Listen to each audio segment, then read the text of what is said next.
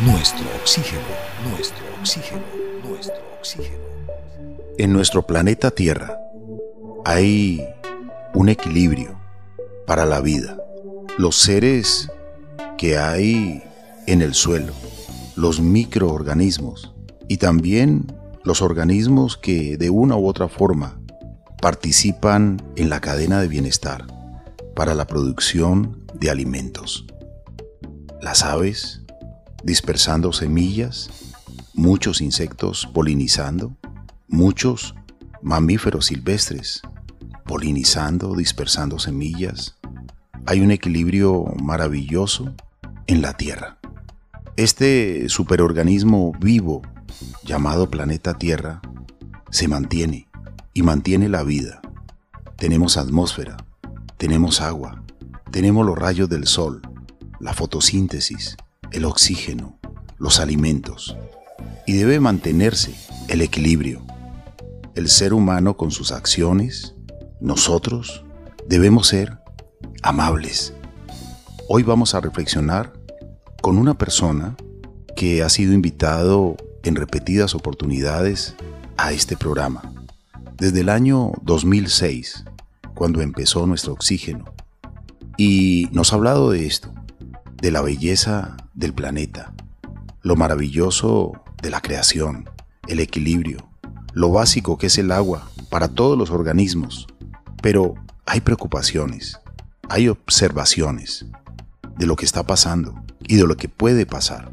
Hoy está con nosotros el intelectual, consultor, emprendedor y un hombre del campo, Fabio Ernesto Aristizábal Arango.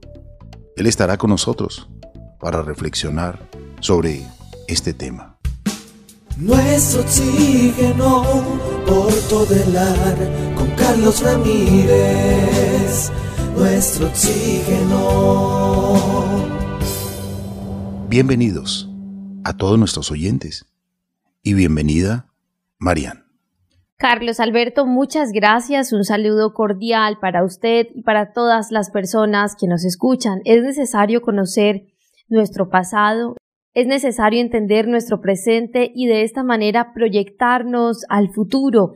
Hoy nos acompaña el doctor Fabio Ernesto Aristizábal Arango. Gracias por aceptar la invitación. Y es que muchas veces nos preguntamos qué nos espera en materia de cambio climático, de agricultura orgánica, pues el panorama eh, se ve algo complejo en estos temas.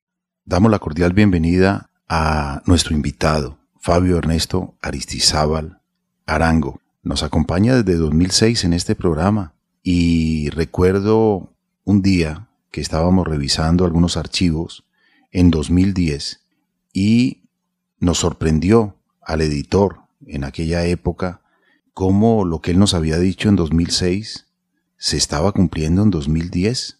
Esa gran observación, esa gran visión había sido muy acertada. Por eso hoy queremos también integrarlo para preguntarle un poco sobre el presente, cómo está viendo el presente de lo que nos está pasando en tema de agricultura, cultivos, clima y al mismo tiempo cómo ve el futuro, que será el próximo presente.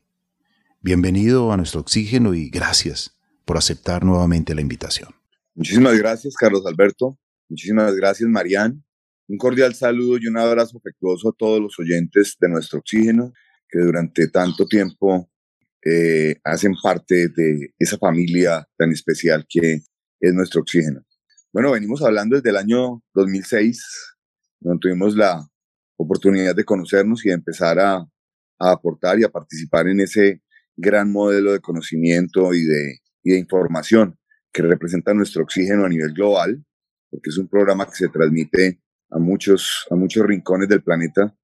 Y desde esa época hemos venido hablando de la importancia que tiene eh, la resiliencia de la humanidad con natura, de entender que cada cosa que hacemos tiene consecuencias, que en la medida en que sube la cantidad de población y sube el marco de consumo de esa población en energía, en agua, en alimentos, en bienes de consumo, en una, en una economía globalizada, pues si revisamos el concepto de Thomas Mantus de 1888, donde ya predecía que era más la cantidad de consumo que tenía la población mundial contra la oferta ambiental que tenía el planeta, eh, vamos viendo que se empiezan a, consolidar eh, las propuestas de extinción en el modelo mantusiano que nos propone este caballero.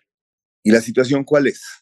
Es entender un poco cómo funciona la matemática de las integrales de la biología para poder sumar, eh, dividir, restar, multiplicar los vectores y los factores que hacen parte de, esa ecuación y nos vamos dando cuenta que los, los hipervínculos de los resultantes de nuestras acciones como humanidad están llevando a que la humanidad se enfrente próximamente a una próxima extinción, pero a diferencia de las extinciones anteriores, que fueron más eh, a razón de cambios de el planeta por condición génica, hoy la humanidad está participando seriamente en la extinción de la misma humanidad a partir de su comportamiento por los factores antropoinducidos,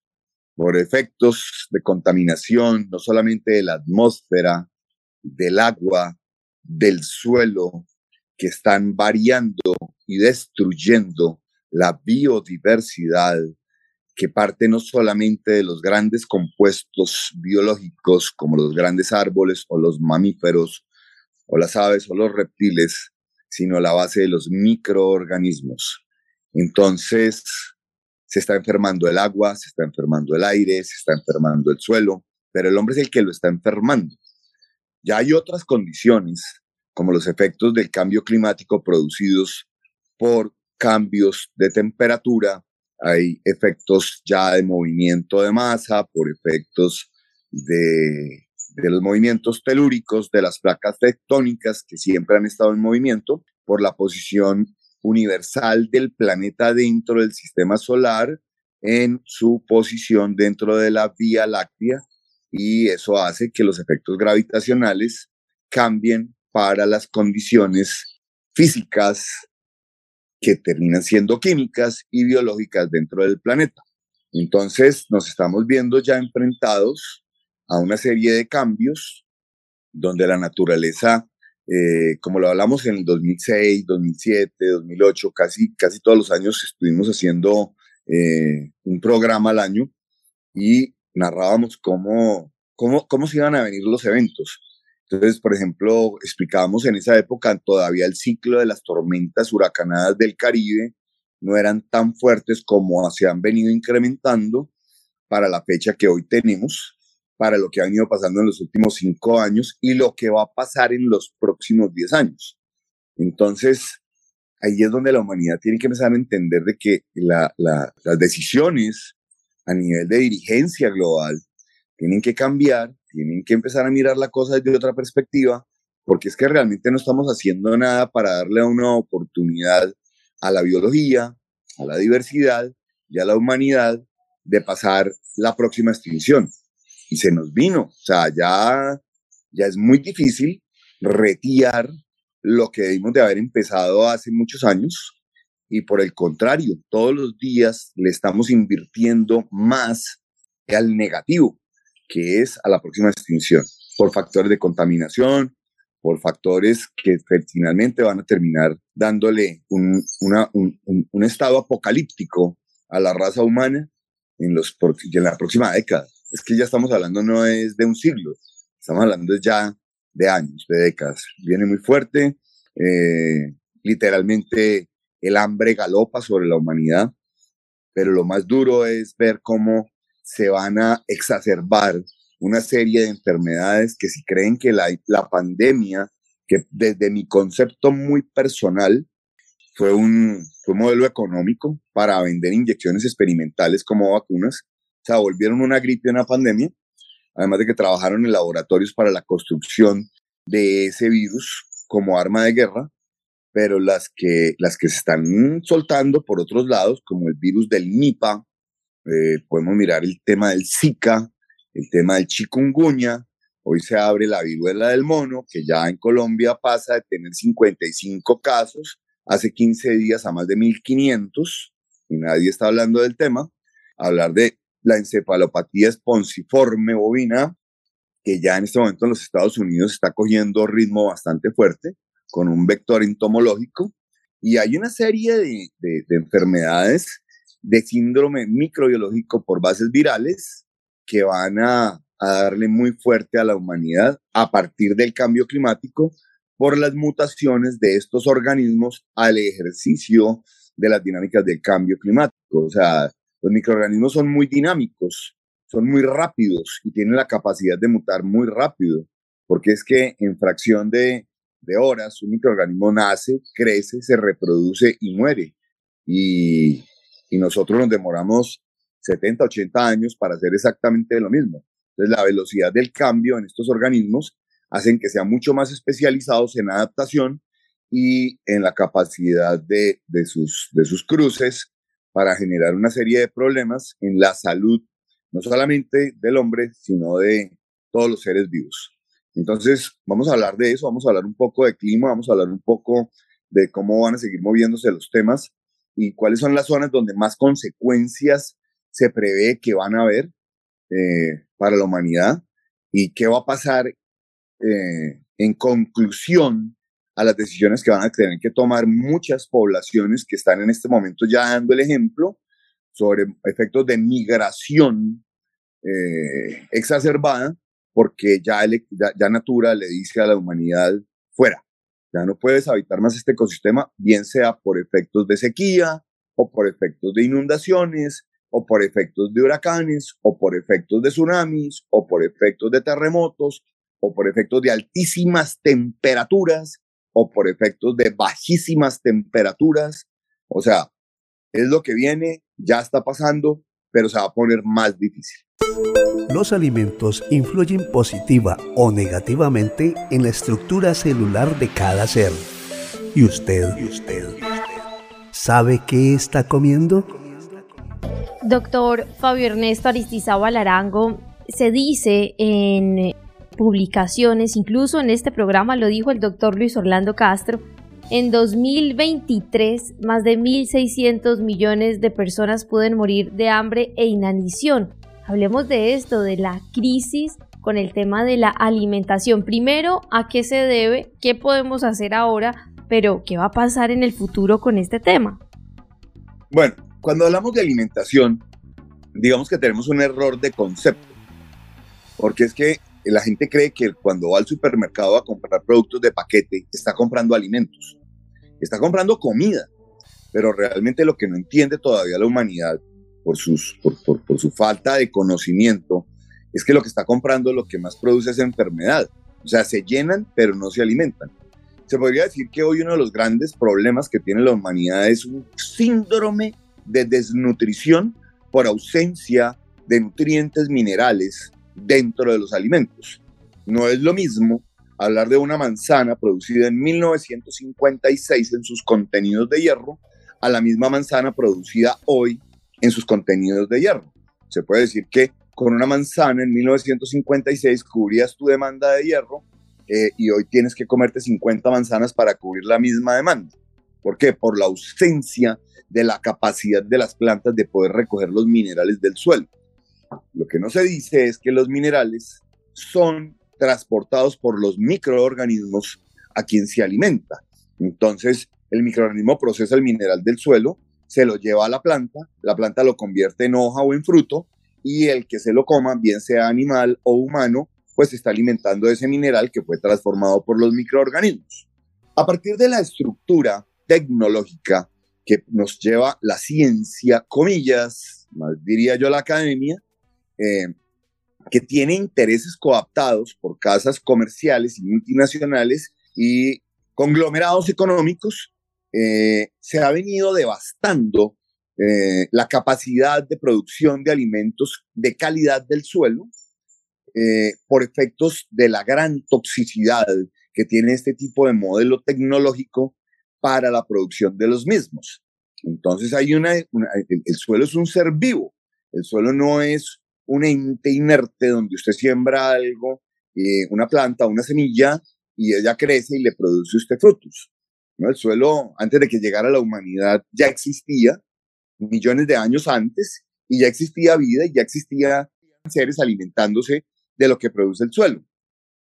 Entonces, al hoy estar contaminando el suelo y aplicando una serie de productos que son tóxicos y que son biocidas, como por ejemplo los mismos fertilizantes que hoy recomienda el modelo de agricultura de revolución verde o agricultura convencional, donde un producto como la urea, que básicamente lo que nos aporta es nitrógeno, eh, literalmente cambia las condiciones de pH del suelo. Cuando uno entiende qué es pH, el pH es uno de los precursores del medio de la biología, como lo es la temperatura, como lo es la humedad y como lo es el alimento. Al cambiar el pH, cambias la condición del hábitat del microorganismo. El microorganismo evolucionó durante millones de años dentro del ecosistema, pero el hombre a partir de su base de conocimiento, que es la tecnología, con intereses económicos y con una gran mentira, porque el otro problema es la manipulación del lenguaje con fines políticos y económicos. Nos dice que la humanidad necesita el concepto de revolución verde para poder alimentar a millones de personas que si no es con ese concepto se van a morir de hambre. Gran falacia. Una propuesta muy de marketing, de publicidad.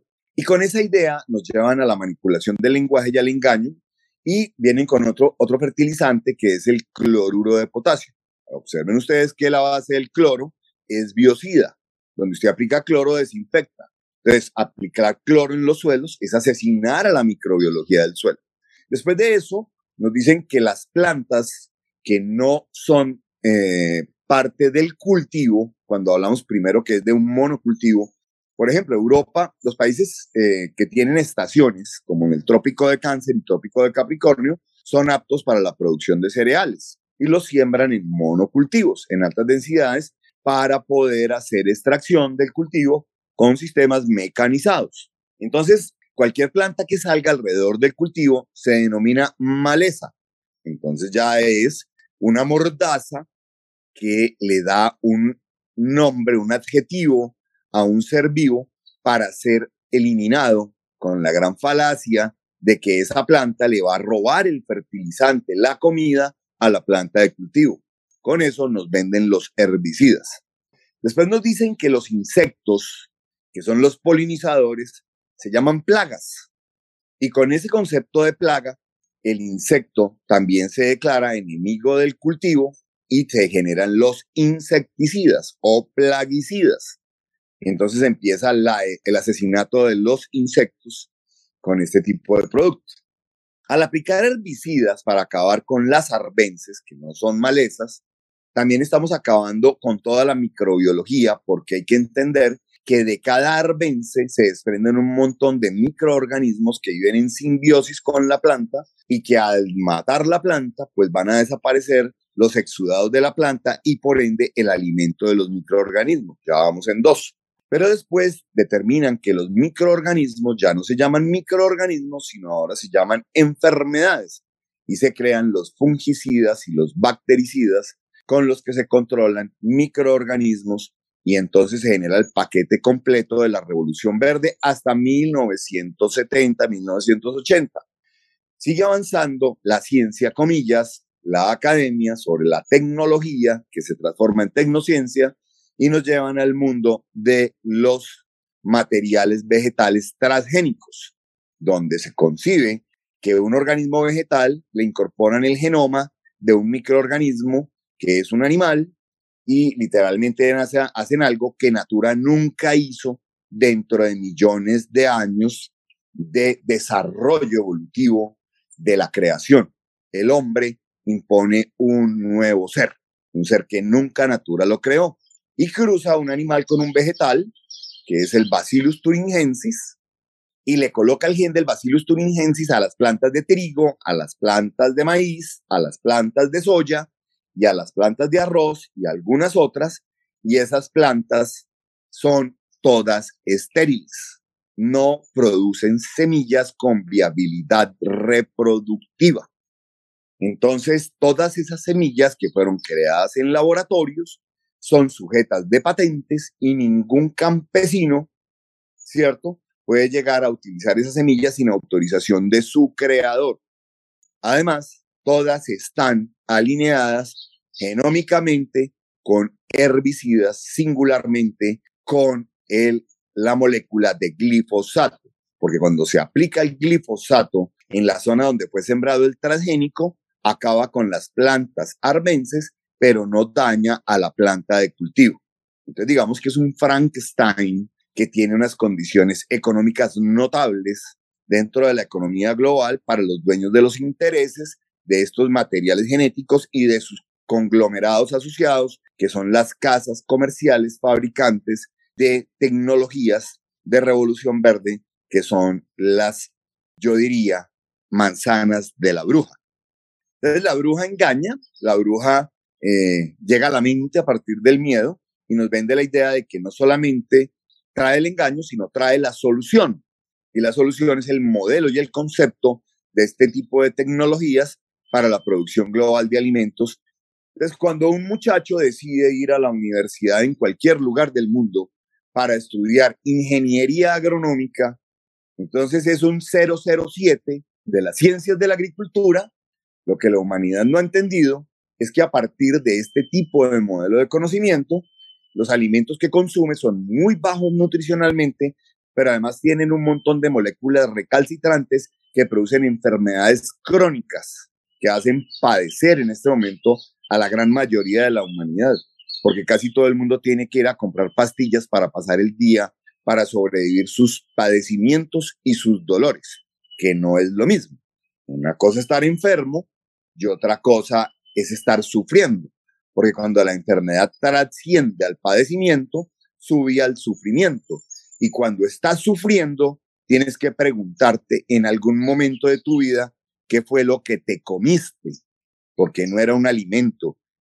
Cuando usted habla precisamente de lo que significa la producción de alimentos, hay un afán, digamos, por producir muchos alimentos, porque cada día somos más los seres humanos en el planeta. En el año 2014 éramos 7.200 millones de habitantes aproximadamente y ahora en el año 2022 vamos a sobrepasar los 8.000 millones de seres humanos. La WWF junto con la Global Footprint Network pues ha hecho algunos análisis con respecto al consumo de alimentos que se ha disparado precisamente por la cantidad de seres humanos que somos. Y abro comillas, dice, se ha disparado tanto que estamos totalmente fuera de los límites sostenibles. De manera que hoy por hoy necesitamos un planeta y medio para abastecer las necesidades de consumo de la humanidad. De mantenerse esta tendencia para el año 2050, sería necesario disponer del equivalente a tres planetas como el nuestro para satisfacer la demanda. Doctor Fabio Ernesto Aristizábal, ¿qué reflexiona usted al respecto? Pues eso es cierto y eso es falso. Es una paradoja. Y básicamente, ¿de qué depende? Entonces, por ejemplo, si nosotros miramos que los países ecuatoriales, intertropicales, porque es que nos dicen que un país como Colombia es tropical, por el amor de Dios. Otra de las grandes eh, eh, singularidades de los conceptos, pues, simpáticos de la academia. Colombia no es un país tropical. Nos dicen tropicales desde siempre. Y como dice algún amigo mío, los norteamericanos no consumen frutas ecuatoriales, consumen frutas tropicales. Entonces, por marketing se queda tropical. Pero en ciencia somos intertropicales ecuatoriales, singularmente ecuatoriales y biodiversos. Entonces, cuando miramos ese tema y, nos ponemos a mirar que se siembra en Colombia cereales a razón de cientos de miles de hectáreas para producir soya o producir maíz o producir arroz. Nosotros somos muy malos para producir carbohidratos por nuestra posición geográfica planetaria. Los países que tienen estaciones tienen muchas más horas de luz y tienen un clima especializado para la producción de cereales. Entonces un país como, como China, como Uruguay, como Estados Unidos, como Ucrania, o como otros que están en la zona del trópico de Cáncer y el trópico de Capricornio, pueden producir 12, 14, 16 toneladas de cereales en grano. Nosotros no somos capaces de producir más de 4, 5 o 6, porque estamos en una zona donde el brillo solar y la temperatura son diferentes, que son determinantes para la producción de ese cereal.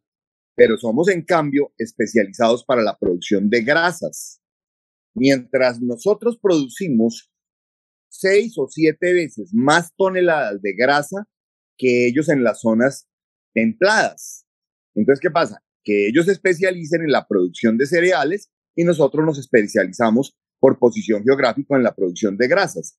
Entonces, el problema no es que el planeta no tenga la capacidad de producir la alimentación para 8.000, para 10.000 o para 20.000. El planeta sí la tiene.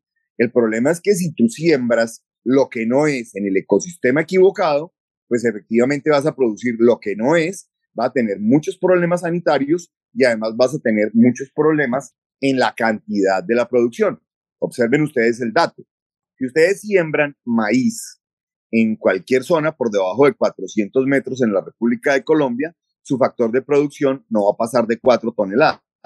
Pero si te subes a 1000 metros, que es por ejemplo la zona del Valle del Cauca, puedes llegar de 6 a 8 toneladas. ¿Dónde está la diferencia? Cambiamos la latitud por la altitud, haciendo el compensatorio geográfico. Y por ende, tienes la posibilidad de sembrar maíz con mejores promedios de producción o de soya o de cereales, como el caso, por ejemplo, de los arroceros de la zona del sur del Valle del Cauca, a los cuales conozco, que además hacen arroz orgánico eh, y tienen unos rendimientos diferentes a los que siembran en la zona de la Orinoquía o los que siembran en la zona del Huila o los que siembran en la zona de, de la zona de la costa. Pero miren ustedes que en la meseta del Tolima, que se aproxima en esa meseta a, lo que es el Valle del Cauca, las producciones de arroz pueden subir a 4, 5, 6 toneladas. ¿Por qué? Porque cambiaron la latitud por la altitud. Entonces, nos vienen engañando con que el planeta no es capaz de producir la alimentación de 8 mil millones de personas. Es falso. El planeta sí produce. Lo que pasa es que en este momento la comida que se produce es preferible tirarla al mar y es preferible quemarla que entregarla a buen precio a los consumidores, porque es un tema económico. No es un problema de producción del planeta, es un problema de economía. El planeta sí tiene la capacidad de producir la alimentación de 8 mil millones, de 16 mil y de 25 mil. Pero si le damos un manejo organizado del desarrollo rural a cada uno de los ecosistemas del planeta para que se especialice en los factores determinantes del clima y de su posición geográfica con los materiales genéticos que se adaptaron durante millones de años de evolución para ser exitosos en esos ecosistemas. Sembrar comida donde es exitosa en los ecosistemas, una de las claves para tener alimento suficiente, Marían. Pero hay una preocupación, el cambio climático que a veces también afecta estos cultivos creo que vale la pena seguir reflexionando con nuestro invitado, Fabio Ernesto Aristizábal Arango, para que realmente pues sigamos explorando lo que sabe un hombre del campo, lo que visiona un hombre del campo. Así es, Carlos Alberto, vamos a realizar una breve pausa y ya continuamos con este interesante tema, reflexionando hoy con el doctor Fabio Ernesto Aristizábal Arango, intelectual, empresario y campesino. Ya regresamos. Nuestro oxígeno. Un programa que se puede respirar. Doctor Carlos Climen. El programa suyo, eh, Nuestro oxígeno, que lleva mensajes constructivos a la comunidad, es una manera de enfrentar esta oleada de aspectos negativos. El problema que tenemos las personas que queremos llevar mensajes constructivos a la comunidad, es que los mensajes que venden más son los mensajes negativos, son eh, las tragedias, cuando en realidad existen muchísimas cosas importantes que están ocurriendo, que son de carácter positivo, pero no tienen toda esa, eh, ese poder mediático de las tragedias o de las circunstancias negativas. Nuestro oxígeno, creando una clara conciencia.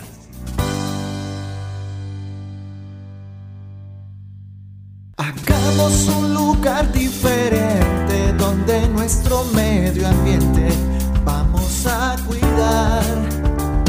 Sonamos con los bosques más verdes,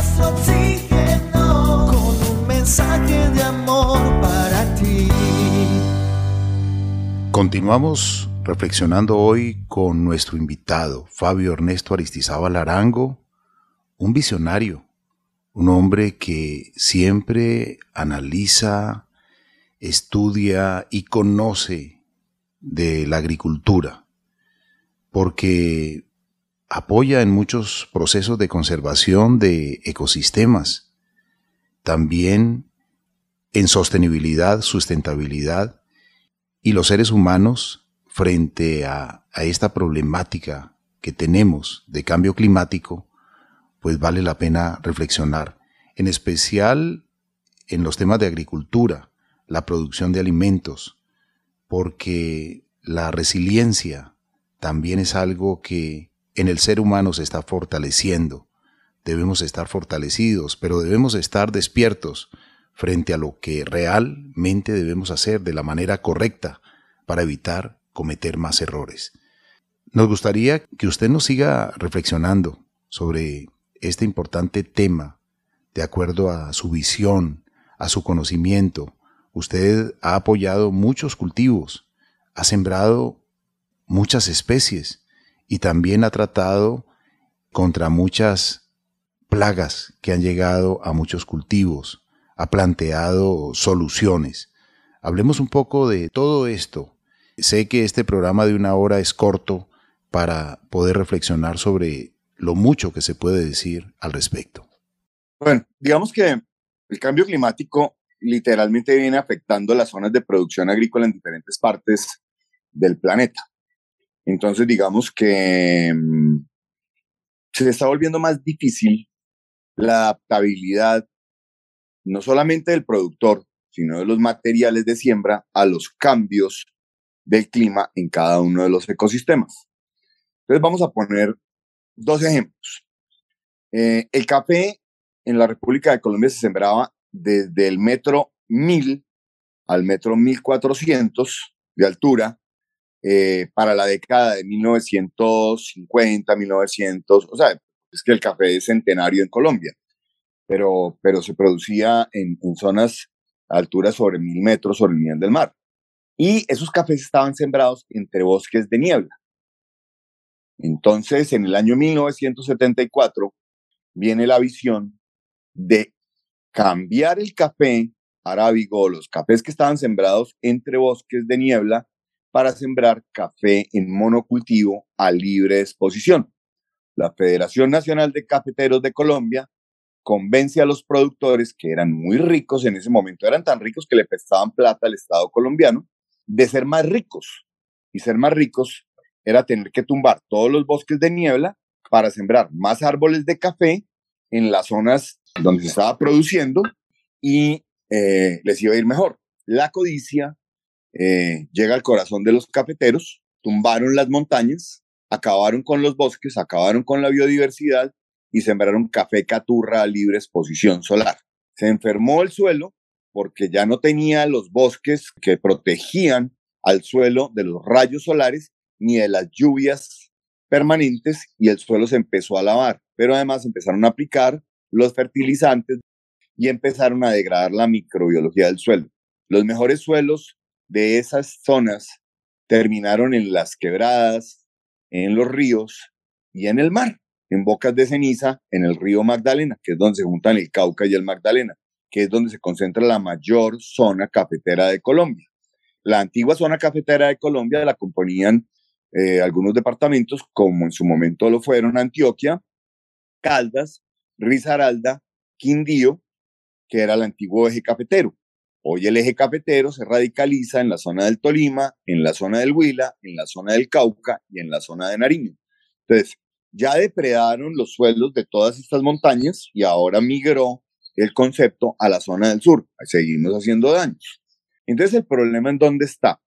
El problema es que el cambio climático asociado a los efectos antropoinducidos de la devastación de los ecosistemas han hecho que el café ya no se pueda cultivar de 1000 a 1450 como se hacía en la década del 70 y hoy lo tienen que sembrar de 1600 a 1800 metros. Ya inclusive a 1400, que es una zona limitante para la producción de café. Entonces acusan el problema a cambio climático. Pero el problema no está tanto en cambio climático, son las consecuencias antropoinducidas de la devastación de los ecosistemas que existían previos a la agricultura del café, que además quiero dejar una cosa clara, el café no es comida, el café es un estimulante. Entonces, solamente para hacer un pequeño, eh, aparte de ahí, para decirle a todo el mundo que es que las plantas no son malditas ni las plantas son ilícitas. No, las plantas son hechas por la creación, por natura. Si usted coge una planta y la quiere volver un psicotrópico y se quiere drogar y se quiere dañar la cabeza, y se quiere dañar el cuerpo, pues es que es muy sencillo. Hay que acabar con muchísimas plantas entonces, porque es que la humanidad es capaz de hacer con una planta como la coca, cocaína para volverse adicta.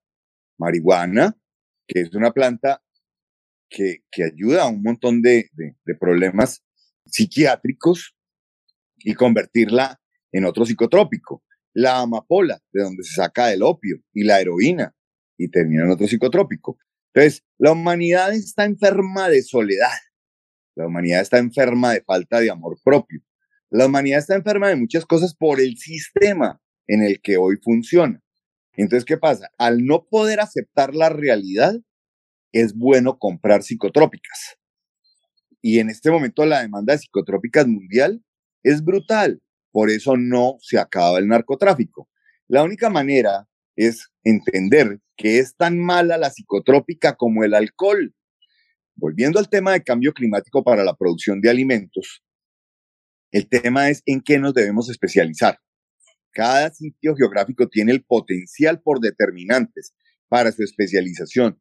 Pero el problema es que no podemos seguir produciendo alimentos con la tecnología de la bruja porque así logremos superar factores de cambio climático, los factores nutricionales y las enfermedades crónicas que produce la producción de comida, no de alimentos, porque no se le puede decir alimento a algo que produce enfermedad crónica. El alimento nutre y la comida mata.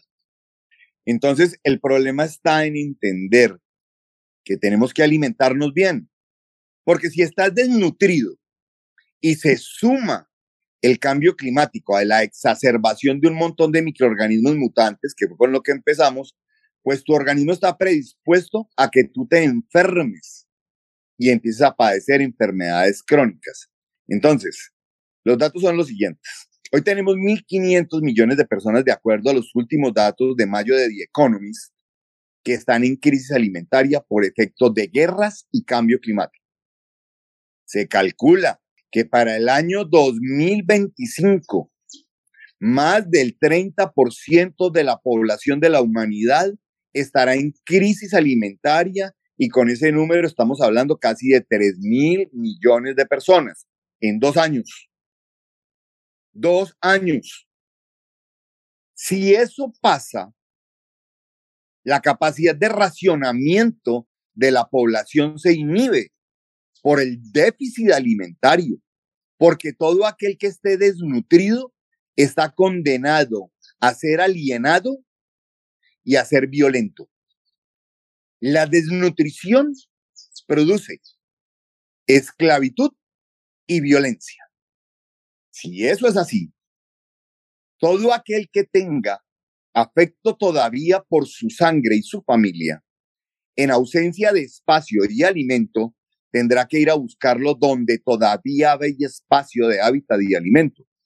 Y literalmente, los países templados son los primeros que entran en vía de extinción. Y al decir los países templados, es todos aquellos que están en la franja del lindero del trópico de Cáncer y del trópico de Capricornio. Porque las sequías, como lo dijimos en el año 2010, harán que el agua desaparezca, como pasó este año en Europa, como pasó en, el occidente de los Estados Unidos. Se secó el Rin, se secó el Danubio, se secó el Elba, se secó el Po y se secó el río Colorado. Pero también las cataratas de Iguazú en el Paraná, en el trópico de Capricornio, se secaron. Era inverosímil pensar algún día que una obra magnífica de la creación, como las cataratas de Iguazú, quedaran secas. Y ya pasó. En la zona oriental de los Estados Unidos, todos los años después del segundo semestre, arranca la temporada de huracanes del Caribe, que también la hablamos en programas anteriores y pronosticamos la devastación de Puerto Rico, la devastación de República Dominicana, la devastación de Cuba y de todos los países que tengan litorales continentales con el mar Caribe. Y está pasando en Guatemala, y está pasando en México, y está pasando en Honduras, y está pasando en Nicaragua, y está pasando en Panamá, y está pasando en Costa Rica, y ya está afectando a Colombia, y así está pasando en el Mar Caribe.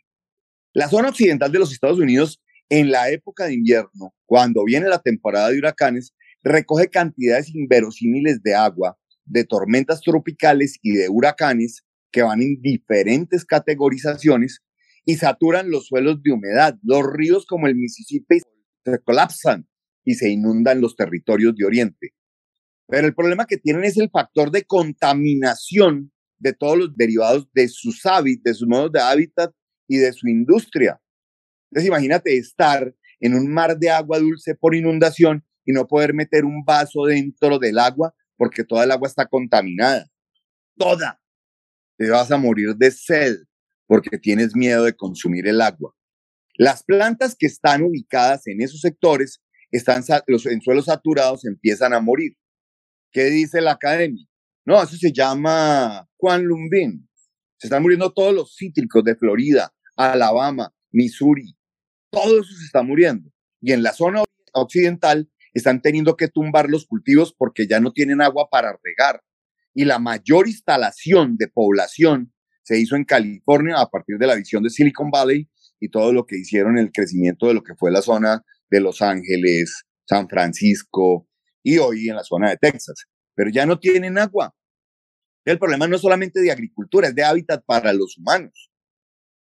Los incendios forestales radicalizados en la zona occidental de los Estados Unidos, en Europa. Los incendios forestales en la zona sur de Sudamérica, Chile, Perú, Argentina, Bolivia.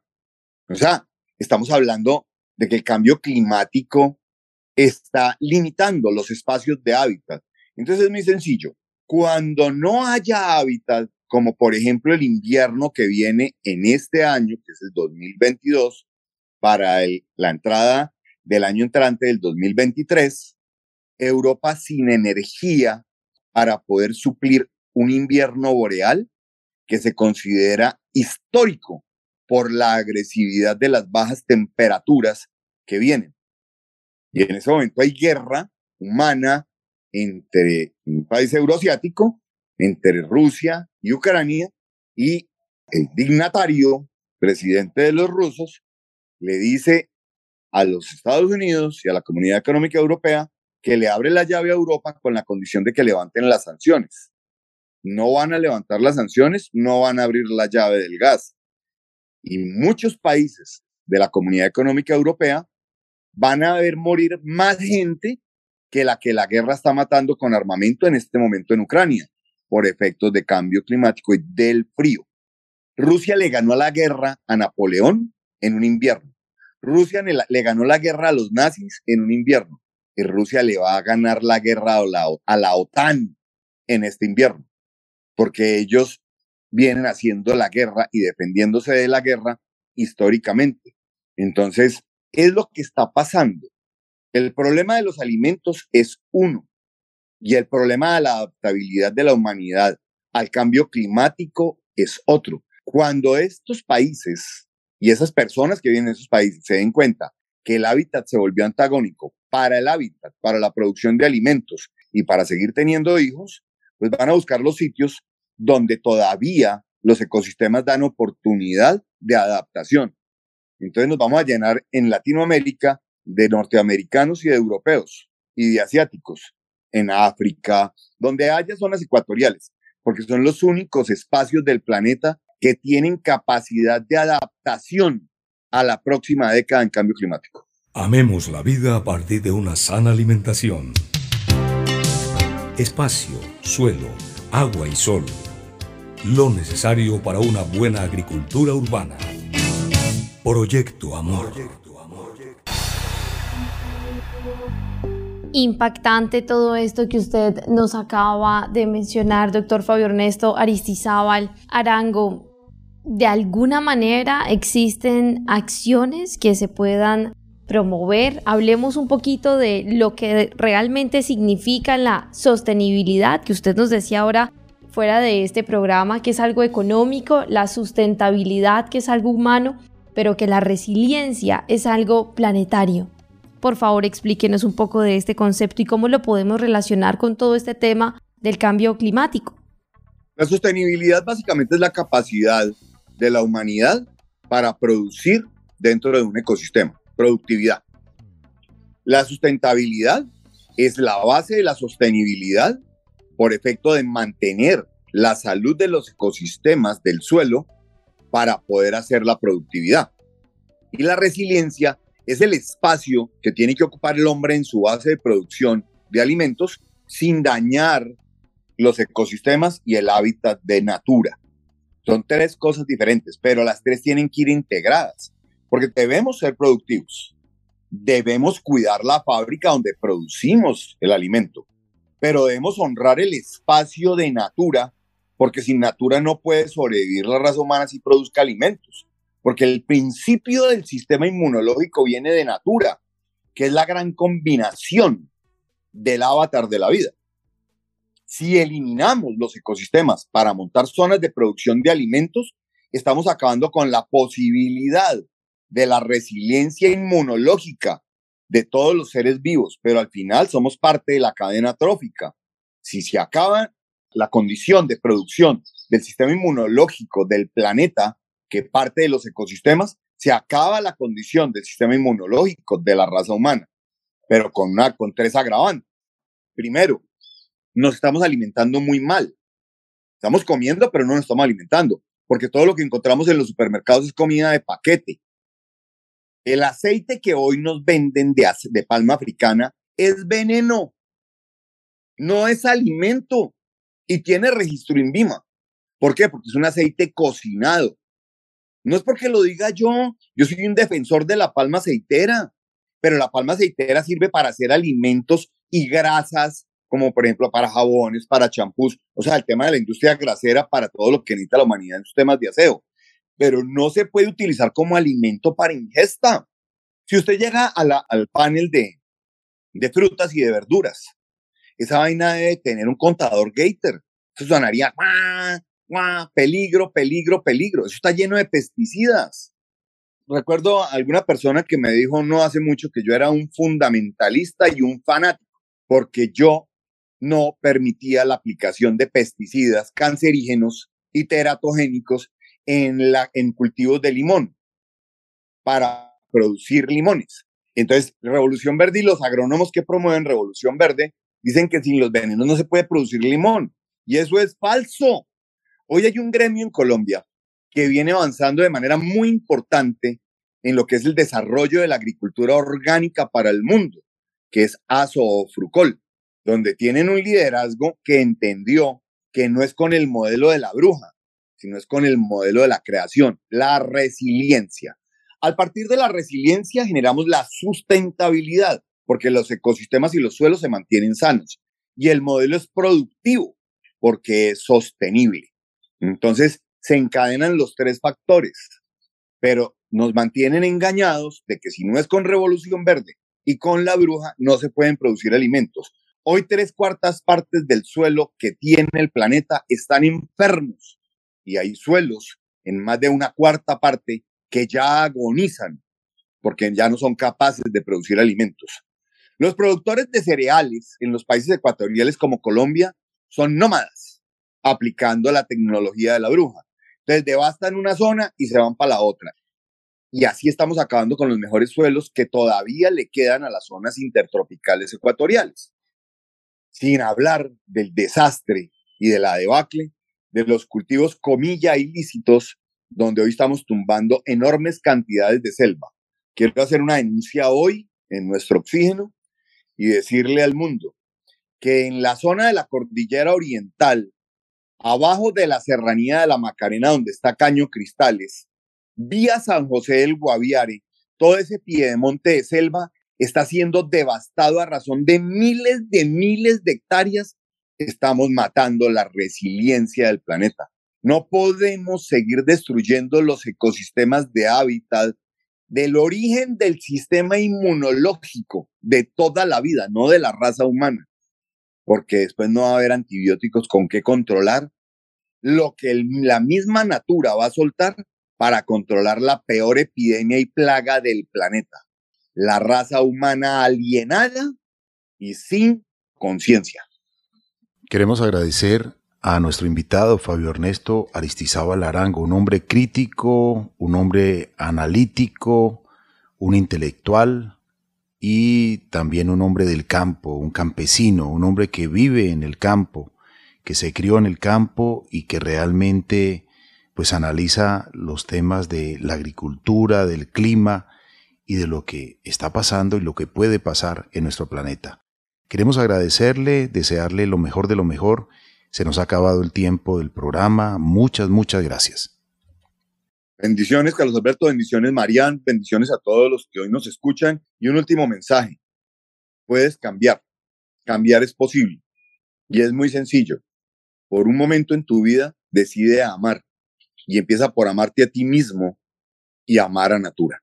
Le agradecemos a Fabio Ernesto Aristizábal Arango, intelectual, empresario y campesino. Gracias por habernos acompañado en este programa. Nuestros oyentes también les agradecemos y les recordamos las redes sociales, Facebook, Nuestro Oxígeno Oficial, Gaia Tierra Viva, portales web www.nuestrooxígeno.com, www.gaiatierraviva.com, donde pueden escuchar nuevamente este programa en www.caliradio.co y recuerden que nos pueden dejar sus comentarios y contactar a través del WhatsApp 316-830-6307. Gracias, amables oyentes. En nombre de Mariana Aguilar Quintero, Oscar Giraldo Ceballos, Andrés Aponte Agudelo, Juanito Mosquera, Carlos Alberto Ramírez Becerra y esta emisora Todelar. Me despido con esta frase que el doctor Fabio Ernesto Aristizábal en un programa anterior nos regaló y un sacerdote jesuita que estaba escuchando el programa en París, dice, estaba acostado, estaba escuchando al doctor Fabio Ernesto Aristizábal y la despedida del programa me encantó. Él dijo, hay que cuidar este regalo maravilloso que nos dio el Creador.